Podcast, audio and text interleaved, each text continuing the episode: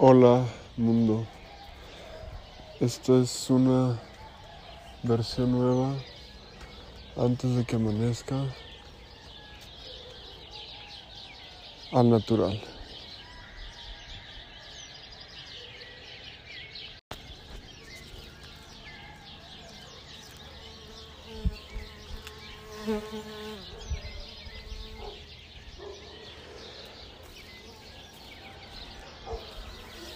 Antes de que salga el sol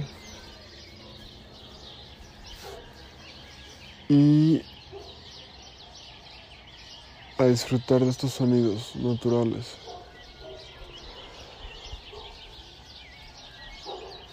Muy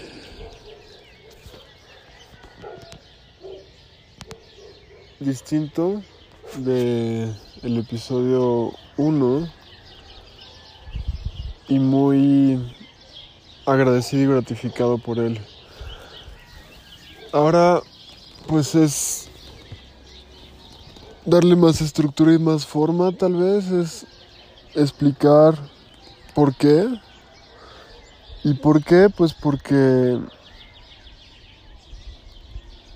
el, el inicio de, de esta grabación eh, tiene un poco más de pasado. El pasado sería como remontarse a tal vez que es un podcast o por qué es tan fácil ahora hacer un podcast. Antes era solo podía uno expresarse a través de los medios masivos de comunicación y ahora es una democratización de las vías de expresión. Y podemos llegar a quien quiera escucharnos sin comerciales y es algo profundamente valioso y yo lo celebro, el hecho de poder agarrar, grabarse y comunicarse a quien quiera que esté del otro lado. Mm, el para qué, pues igual tiene muchos niveles. Uno es para hacer algo juntos, que en este momento creo que es lo que es importante de, unificar y de no mostrarse separados. Y em, esta es una manera más. Hay otros medios de expresión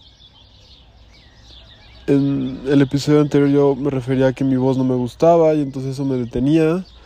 Ahora pues ya, no quiero transformarla, no quiero meterle algunos efectos para que sea otra, porque esta es la única que tengo. Entonces, pues sí puedo tener mejor salud y que es algo en lo que he estado trabajando en los últimos años para despejar las vías respiratorias y que no suene tan gangosa mi voz, pero si es gangosa, creo.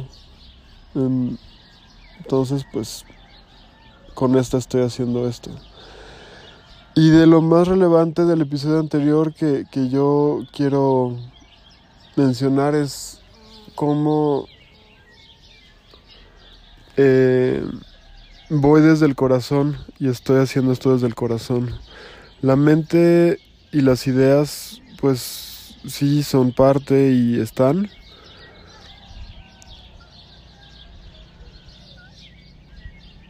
Sin embargo, siento primordial que salga desde el corazón. Y hay algo muy curioso, no sé si alguien me pueda corroborar si es una invención mía, pero digamos, al estar trabajando el centro energético del corazón conscientemente y mucho en los últimos semanas, por no decir más tiempo, siento como más ensanchado el pecho del lado del corazón. No sé si ya creció, estaría chistoso, pero sí es, es muy interesante.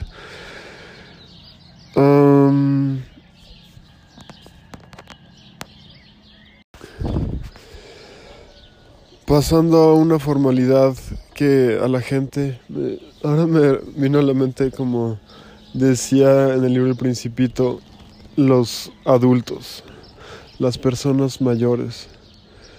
Eh, les encantan los números y los datos y las formalidades también. Pues una de ellas es quién soy en lo que a los adultos les gusta el título, ¿no? así. Pues yo soy artista, creativo, creador, inventor de algunas cosas y, también un alma muy inquieta y también básicamente mi inspiración para lo que hago desde hace muchos años es Leonardo da Vinci, que nunca fue solo una cosa, fue muchas cosas y se dedicó a muchas cosas. Entonces, en esta teoría de que el que mucho abarca poco aprieta, pues yo no, no quiero tener límites de a qué me dedico o qué no quiero aprender o qué sí quiero aprender, ¿no? Entonces, bueno, en cuanto a la profesión, fui y sigo siendo fotógrafo desde antes de la preparatoria. En la preparatoria estudié tres años, una carrera técnica en Coyoacán, en la Ciudad de México. Una escuela que ya tenía creo que 25 años en esa época. Después, por lo de las formalidades, me pidió mi papá que hiciera una licenciatura. Hice comunicación social en la UAM Xochimilco, en la Ciudad de México. Y después estudié un diplomado de cine, un año. Y mi primer trabajo fue hacer documentales eh, históricos. Salía en, en la televisión abierta y era muy interesante, fue maravilloso conocer el país, un mes en Coahuila, este, muchas cosas de la actualidad e históricas que, que agradezco infinitamente haber estado ahí. Estudiando clases de francés durante 11 años en Coyoacán también, en la Ciudad de México, y después empecé a hacer trabajo editorial como fotógrafo en una editorial, después en otra empecé a hacer fotografía de bodas y en el 2012 de bodas, o sea, los fines de semana. Y dije, pues para qué estoy haciendo horas Godín de 9 a 5, llamadas horas Nalga. Entonces renuncié a esa empresa que se llama Grupo Expansión y estoy freelanceando desde entonces. Y recientemente estudié un diplomado en nutrición con una visión vegetariana y fue la parte práctica con un chef vegetariano, entonces fue aprender a cocinar y no solo la parte teórica de qué es la nutrición holística, la terapia como alternativa. Duró un año, cuatro meses y recién terminó.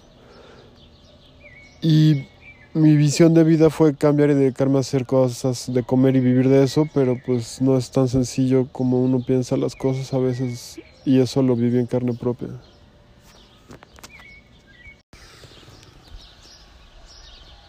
Y lo siguiente es cómo llegué a donde estoy aquí. Pues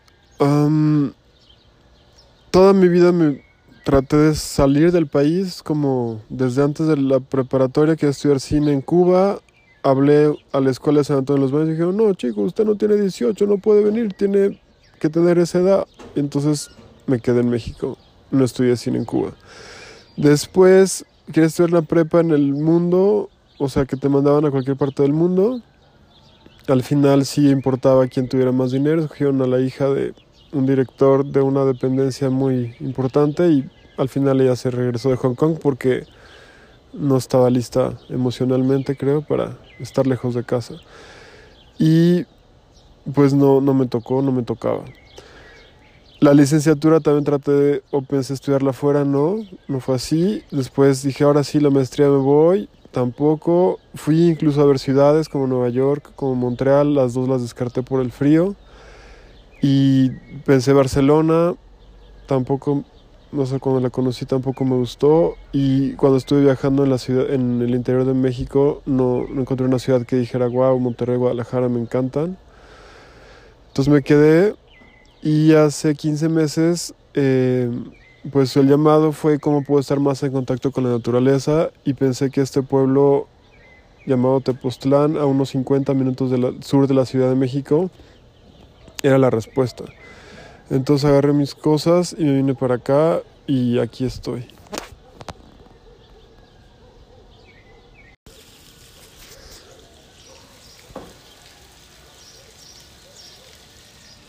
Ojalá se escuche ese algo que corre y no es de un río cercano, es un tinaco que se está desperdiciando el agua. Hay veces que no le pone una bomba y entonces se desperdicia y se tira hasta que alguien va y la apaga. Pues eso es un efecto especial de, esta mañana. Mm, pues el tema que quiero reflexionar ahorita es qué hace uno en un pueblito o otro modo de vida que no sea una ciudad grande. Digamos que pues hace cosas más simples, es una vida distinta, es como regresar a las raíces o al pasado en algún momento. No hay supermercados, por ejemplo, em, no hay almacenes 24 horas, digo, almacenes o tiendas 24 horas como de conveniencia, que ahora está repleto México de esos. Em, tipo 7-Eleven, aquí también se llama otro Oxxo. Entonces, eso es algo distinto y hay muchas, muchas cosas muy distintas en, en una vida fuera de una ciudad. Y pues la más valiosa es la tranquilidad y la paz que uno tiene, tanto interna si uno quiere buscarla y otra como externa, porque el ambiente es, no hay tráfico, son unas calles empedradas pequeñas que no puedes, ni siquiera el coche aguanta ir rápido no existe lo que se llama tráfico, solo hay una calle como principal y un policía, entonces es como, bueno, tal vez haya un poquito más de policías, unos cuantos, como de vialidad, unos seis, no sé. Entonces sí es, es otro ritmo, los días siento que rinden más, eh, como desde la mañana se despiertan las personas a trabajar, los que van a trabajar eh, desde los panaderos, por ejemplo. Entonces, pues sí, obviamente hay electricidad y pues en la noche pues uno se puede dormir a la hora que uno prefiera. Pero sí hay una amiga curiosamente que decidió vivir sin luz y, y aquí está felizmente así. Eso es mucha tal vez población de los que llegan aquí son hippies y este es un extremo del, anarquismo, tal vez estar ya sin electricidad en este momento de la historia de la humanidad, no sé, ¿cómo se imaginarían ustedes vivir sin luz hoy en día? Está fuerte, ¿no? Ahora, quiero explicar por qué al natural y hay una expresión que mi papá decía que siempre se me quedó muy grabada, que él decía a calzón quitado, lo que sea que eso signifique. Entonces es como pues dos expresiones más corrientes o comunes aquí en México son a raíz o a pelo, ¿no? Hacer las cosas así directas. A mí se me ocurrió al natural, pensando un poco más en la naturaleza, pero igual finalmente esas expresiones tienen en común que pues es sin eh, efectos especiales o, echarle glamour. Ahora también en las fotos este, todo el mundo pone filtros, bueno, todo el mundo los de los celulares.